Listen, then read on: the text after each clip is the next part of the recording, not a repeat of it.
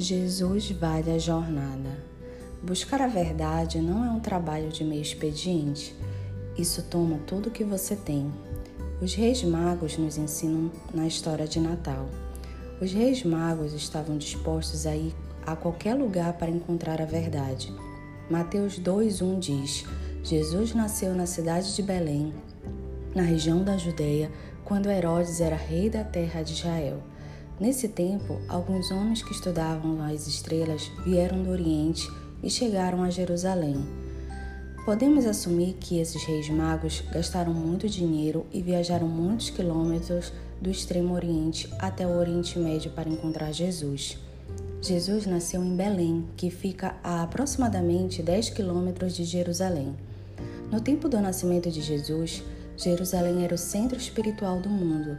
Todos os tipos de atividades espirituais se situavam em Jerusalém. Todos os grandes líderes do mundo estavam em Jerusalém, mas nenhum deles estava procurando Jesus. Somente pessoas de fora, os reis magos de uma cultura completamente diferente, estavam procurando Jesus. O rei Herodes perdeu o bebê Jesus, assim como os donos de negócios de Belém, você também pode ter Jesus bem à sua frente e continuar perdendo se não estiver procurando por ele.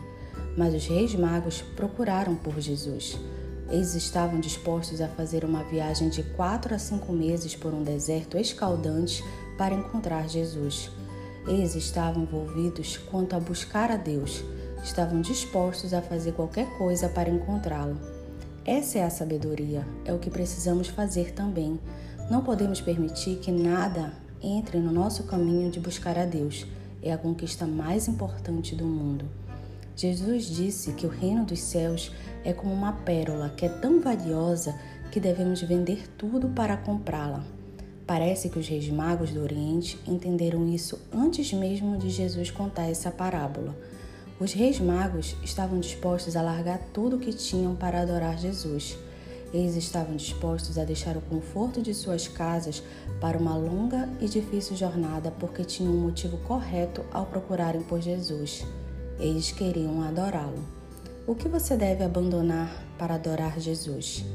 Esse é um devocional do plano bíblico A Esperança do Natal.